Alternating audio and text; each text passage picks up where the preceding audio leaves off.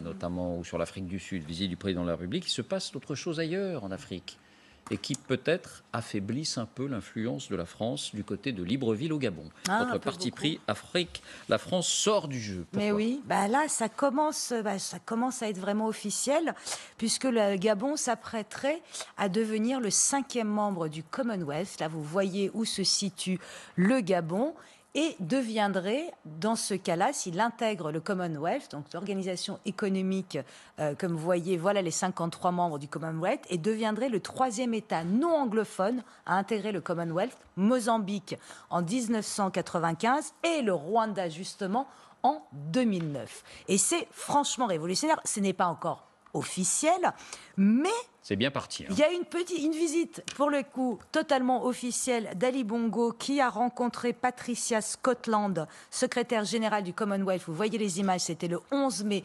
2021. Donc tout ça s'est très très bien passé. D'ailleurs, quelques un mois avant, l'organisation du Commonwealth avait envoyé à Libreville euh, son, une organisation pour s'assurer que le Gabon respectait les droits de l'homme et les règles démocratiques. D'ailleurs, c'est grâce à ça que le Gabon a dépénalisé l'homosexualité le 23 juin 2020. C'est absolument exceptionnel parce que je rappelle que 28 des 49 pays d'Afrique subsaharienne continuent de condamner l'homosexualité. Ça peut aller jusqu'à la peine de mort.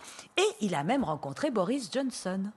Donc là, ça commence à faire beaucoup, beaucoup. Tout ça se passait le 11. Là, vous le voyez, il a été victime d'une attaque cérébrale, euh, d'où la canne. Ça a été caché pendant des mois. Il s'est fait soigner euh, à Rabat, il est en convalescence à Rabat. Et donc, après ça, tout ça se passait le 11 et le 12 mai 2021. Et hier, le porte-parole de la présidence, on va l'écouter. Voilà ce qu'il nous dit. Le Commonwealth est une famille, une grande famille de 54 États qui interagissent, et c'est un point important, sur un principe d'égalité et de respect réciproque, notamment sur leur souveraineté nationale. À l'heure où je parle, je peux dire que le Gabon est en très bonne voie pour adhérer à l'organisation du Commonwealth.